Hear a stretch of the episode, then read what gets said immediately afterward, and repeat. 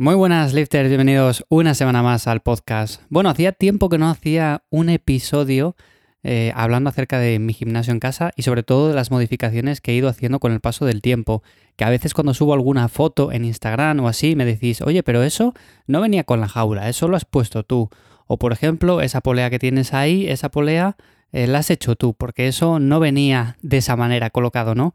Bueno, pues voy a hablaros un poco en este episodio de forma resumida de algunas de las modificaciones que he hecho en este mini gimnasio que tengo montado en casa y el cual siempre os digo que si tenéis un espacio que os gusta entrenar y que os apetece hacer algo parecido, ya sabéis que en la web tenéis material que utilizo y que recomiendo y además es algo que siempre digo que es una inversión a largo plazo y que por supuesto merece muchísimo la pena. Habrá personas que no, habrá personas que dicen yo entreno en mi gimnasio, me gusta un montón ir al gimnasio y no me veo entrenando en casa, en un cuarto. Y bueno, está perfectamente también así, pero si tenéis un poco de espacio y queréis montar algo parecido, que sepáis que también lo podéis hacer sin necesidad de dejaros un pastizal ni nada por el estilo. Así que bueno, como digo, ¿qué modificaciones he hecho con el paso del tiempo en mi gimnasio en casa? Bueno, pues son poquitas, pero es verdad que alguna hay. Y también tengo que decir que estas modificaciones en parte las he hecho porque las he tenido que hacer, porque hay algunos ejercicios que he tenido que implementar algunas cosas, añadir otras, quitar, bueno, en definitiva, hacer ciertas modificaciones y en otros sencillamente por pura obligación porque de repente he tenido un mini accidente y algunas de las barras o algunos de los materiales con los que venía la jaula pues se han quedado un poco perjudicados, por así decirlo. Así que bueno, la primera modificación, que está relacionada con esta último que acabo de comentar, son las barras de seguridad.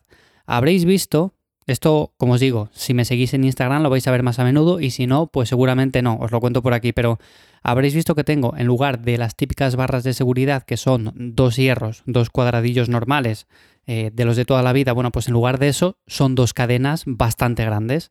Y esto me ocurrió porque al principio del todo, cuando me hice con la jaula, tuve un pequeño percance y es que una de las veces que fui a colocar la barra con los discos eh, estaba terminando una serie de sentadilla, bueno, pues lo coloqué mal, o sea, en lugar de colocarlo eh, en los dos soportes para la barra, lo coloqué en uno y el otro quedó un poco así entre medias y la barra se escurrió y se cayó.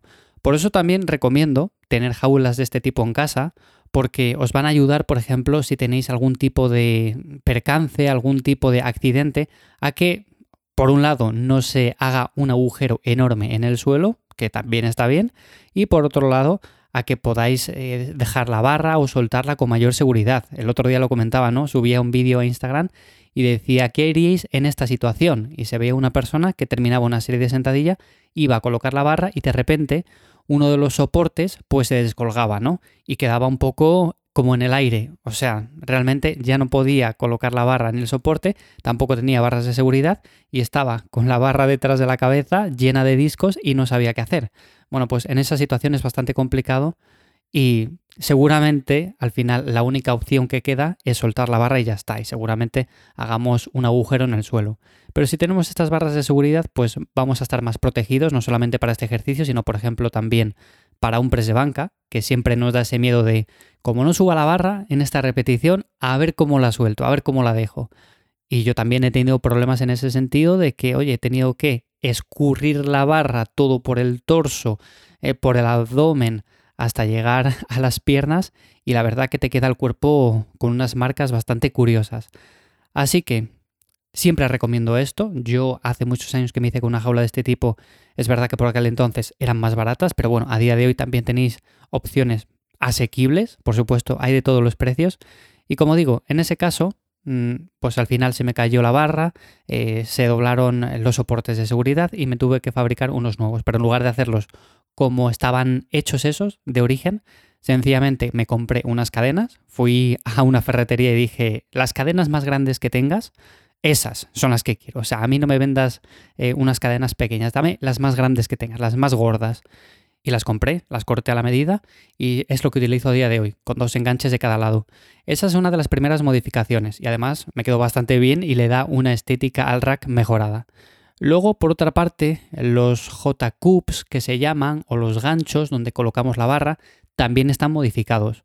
Esto lo hice así porque aunque durante muchos años entrené con los que venían de fábrica, es verdad que eran demasiado largos y no me convencían del todo para ciertos ejercicios como el press de banca, porque a veces tocaba la barra, eh, eran un poco incómodos para sacarla e iniciar el ejercicio. En definitiva, que al final les he terminado cortando, eh, también les he pintado de negro y han quedado muy muy bien. Además, estoy muy contento como ha quedado el resultado final. Y otras cosas que también he modificado en mi gimnasio en casa es, por ejemplo, el tema de la polea. O sea, es una jaula que venía con polea si quería, yo no la compré, pero porque ocupaba muchísimo más todavía. Yo tenía claro que algunos ejercicios sí que me gusta hacerlos con una polea, pero son muy pocos. Por ejemplo, la extensión de tríceps. Bueno, pues al ser un ejercicio que necesitaba hacer y que es verdad que a veces lo hago con bandas de resistencia, con mancuernas, como sea, bueno, pues me hice una polea en casa hace muchísimo tiempo es la que utilizo a día de hoy, aunque es verdad que hay momentos en los cuales la dejo un poco más de lado, pero bueno, es la que utilizo y la verdad que va muy bien.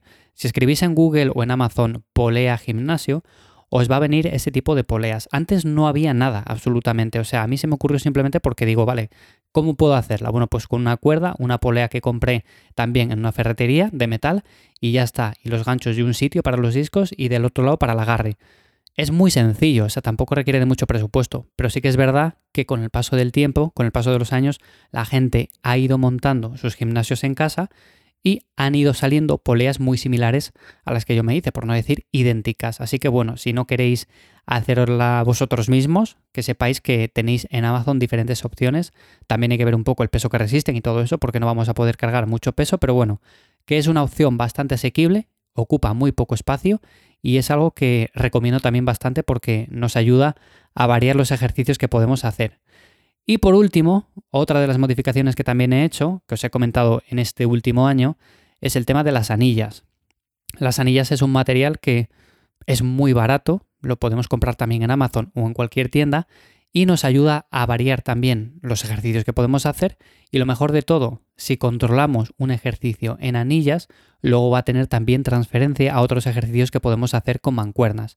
Un ejemplo de esto sería, por ejemplo, los fondos en anillas o los fondos en barras paralelas. Bueno, pues si somos capaces de controlar unos fondos en anillas, que son bastante más complejos, los fondos en paralelas fijas serán más sencillos.